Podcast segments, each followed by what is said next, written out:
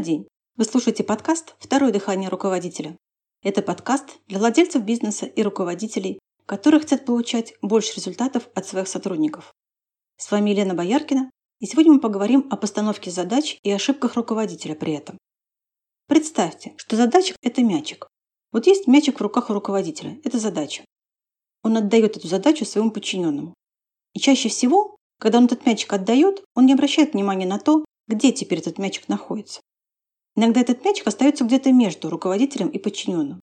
То есть эта задача от руководителя ушла, а до сотрудника так и не дошла. Знаете, приходит руководитель в начале месяца или в конце предыдущего и говорит, план продаж на следующий месяц 100 тысяч миллионов. Все покивали, сказали, ну да, ну да. И руководитель считает, что поставил задачу. На самом деле задача осталась зависшей где-то между руководителем и подчиненными. Никто ее не принял. Мячик валяется где-то между руководителем и подчиненными. Никто не собирается продавать на 100 тысяч миллионов. Но вот давайте тебе представим, что этот мячик все-таки передали в руки сотрудника. И теперь мячик в руках сотрудника. Он смотрит на него. И что дальше? Сотрудник, получив задачу, начинает ее выполнение и практически всегда сталкивается с определенными трудностями. Если ему ставят хорошие задачи, такие, над которыми надо подумать, начав работать, он может столкнуться с какими-то трудностями при выполнении задачи. Это нормальная ситуация.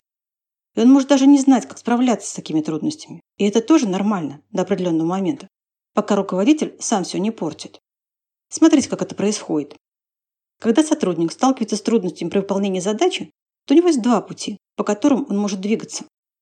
Первый путь. Я могу найти решение, как справиться с теми трудностями, с которыми я столкнулся. То есть, по сути, он отвечает себе на вопрос, что я могу сделать, чтобы справиться с теми сложностями, с которыми я столкнулся при выполнении работы. Это первый путь. Второй путь такой, как я могу отказаться от выполнения этой работы. То есть как я могу объяснить своему руководителю, что задача очень сложная, трудная, невозможная, и объяснить это очень логически, очень четко, очень подробно, для того, чтобы руководитель действительно согласился с тем, что с этой задачей справиться невозможно. И вот у нас есть на распутье сотрудник, который стоит перед началом этих двух дорог. То, по какой дорожке он пойдет, напрямую и полностью зависит от руководителя, от его действий. Представьте теперь, что сотрудник пошел по пути, который называется «Как я могу отказаться от выполнения этой задачи?». Каким образом он может пойти по этому пути? Смотрите, он приходит к руководителю и начинает ему рассказывать, что задача очень сложная. Вы поставили план 100 тысяч миллионов на декабрь. Но понимаете, мы продаем моторные лодки, а моторные лодки в декабре продаются очень плохо, потому что в декабре хорошо продаются только те товары или услуги, которые относятся напрямую к Новому году или к подаркам, или какие-то услуги, связанные с красотой и так далее. Вот моторные лодки в декабре не продаются. Поэтому план 100 тысяч миллионов – это очень завышенный план, и нам нужно план просто снизить. То есть сотрудник пошел по пути, который называется «Что я могу сделать, чтобы отказаться?» Как я могу объяснить руководителю, что задача, которую он поставил, слишком большая, слишком сложная, и убедить его, чтобы он эту задачу либо уменьшил, либо вообще снял? Это реальная для вас ситуация? Вы сталкивались с тем, что сотрудник вместо того, чтобы решать задачу, начинает объяснять вам, почему ее решить невозможно. Разными способами объяснять, чем умнее сотрудник, тем логичнее объяснение, которое он придумывает. Ключевой момент. Что делает руководитель в ответ на такое предложение сотрудника? Приходит сотрудник и все это нам рассказывает о трудностях и сложностях. Я все это называю страшными историями из жизни. Еще раз повторю, чем выше коэффициент интеллекта сотрудника, тем логичнее объяснение он вам придумает. Прям действительно не подкопаться. Правду хочется поверить и сказать. Правда, ну какие моторные лодки в декабре? Правда, наверное, надо план снизить или вообще убрать. Давайте в декабре вообще ничего делать не будем, не будем ничего продавать, пойдем гулять, а зарплату я вам и так всем все равно выплачу. Поэтому давайте посмотрим на действия руководителя. Если руководитель говорит, а почему ты вот не можешь найти решение? Подожди, какие вот у тебя трудности, сложности? А ну-ка расскажи мне, с чем ты там столкнулся? А что ты уже делал вообще? А как ты уже пытался это решить? А что еще нужно будет делать? Вот посмотрите, он пришел, принес ему проблему. Вот тот самый мячик, который был передан ему.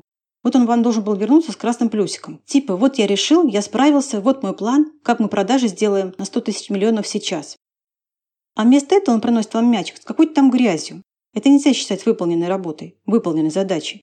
В этот момент, когда вы начинаете задавать эти вопросы, а что, почему, что ты делал, какие трудности, подожди, а вот это ты пробовал? А вот этому ты пытался позвонить? А вот это ты сделал? А вот это сделал? И вы знаете, что вы прям туда ныряете, в этот мячик, практически внутрь этой ситуации. Этот мячик оказывается уже у вас в руках. Потому что приходит сотрудник и говорит, вот Нате, смотрите, вот видите, что я вам принес? Вот еще куча разных объяснений вам ко всему прочему. И вы смотрите, теперь этот мячик снова у вас в руках лежит. Вы смотрите на него, пытаетесь найти решение для этой задачи. Да-да, вы именно стараетесь найти решение для этой задачи. Вы поэтому и спрашиваете, а вот это пробовал, а вот это, а вот это предпринимал, а вот этому звонил, а вот этому говорил, а вот это сделал. Смотрите, вы задаете вопросы, связанные с решением этой задачи. Задача-то чья? Сотрудника. Вы ее ставили сотруднику. Сотрудник должен был найти решение и принести вам это решение, или рассказать, как он будет его добиваться. Вместо этого вам вернулась обратно задача. То, что называется обратным делегированием. Вы ее взяли, и вы ее теперь решаете. А сотрудник руки отряхнул и говорит, фу, хорошо, пусть он теперь и думает. В конце концов, он же руководитель.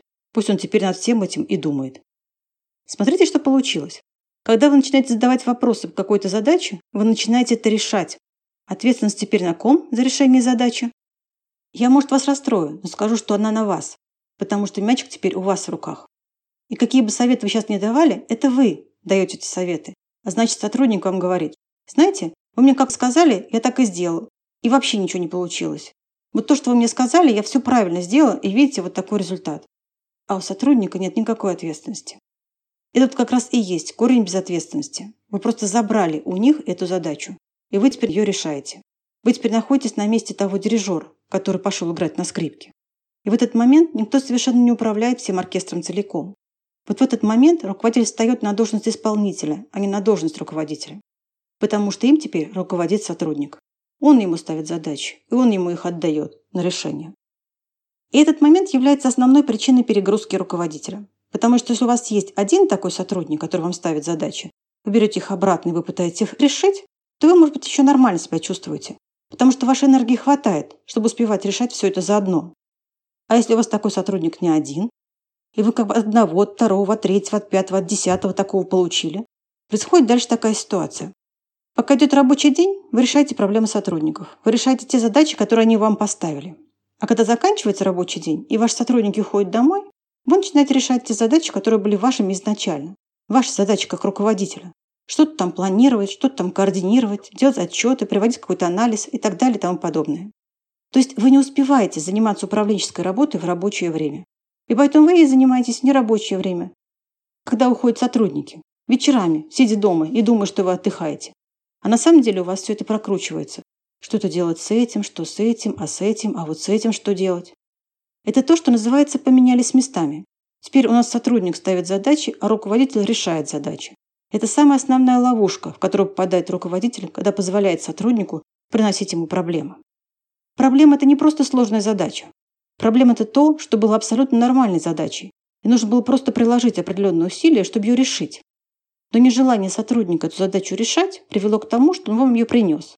И ваше, скажем так, действие, связанное с тем, что вы забрали эту задачу, вот в этот момент вы начинаете сами влиять на то, чтобы этот сотрудник становился более безответственным. Это ключевая проблема, и это очень важно сначала увидеть у себя.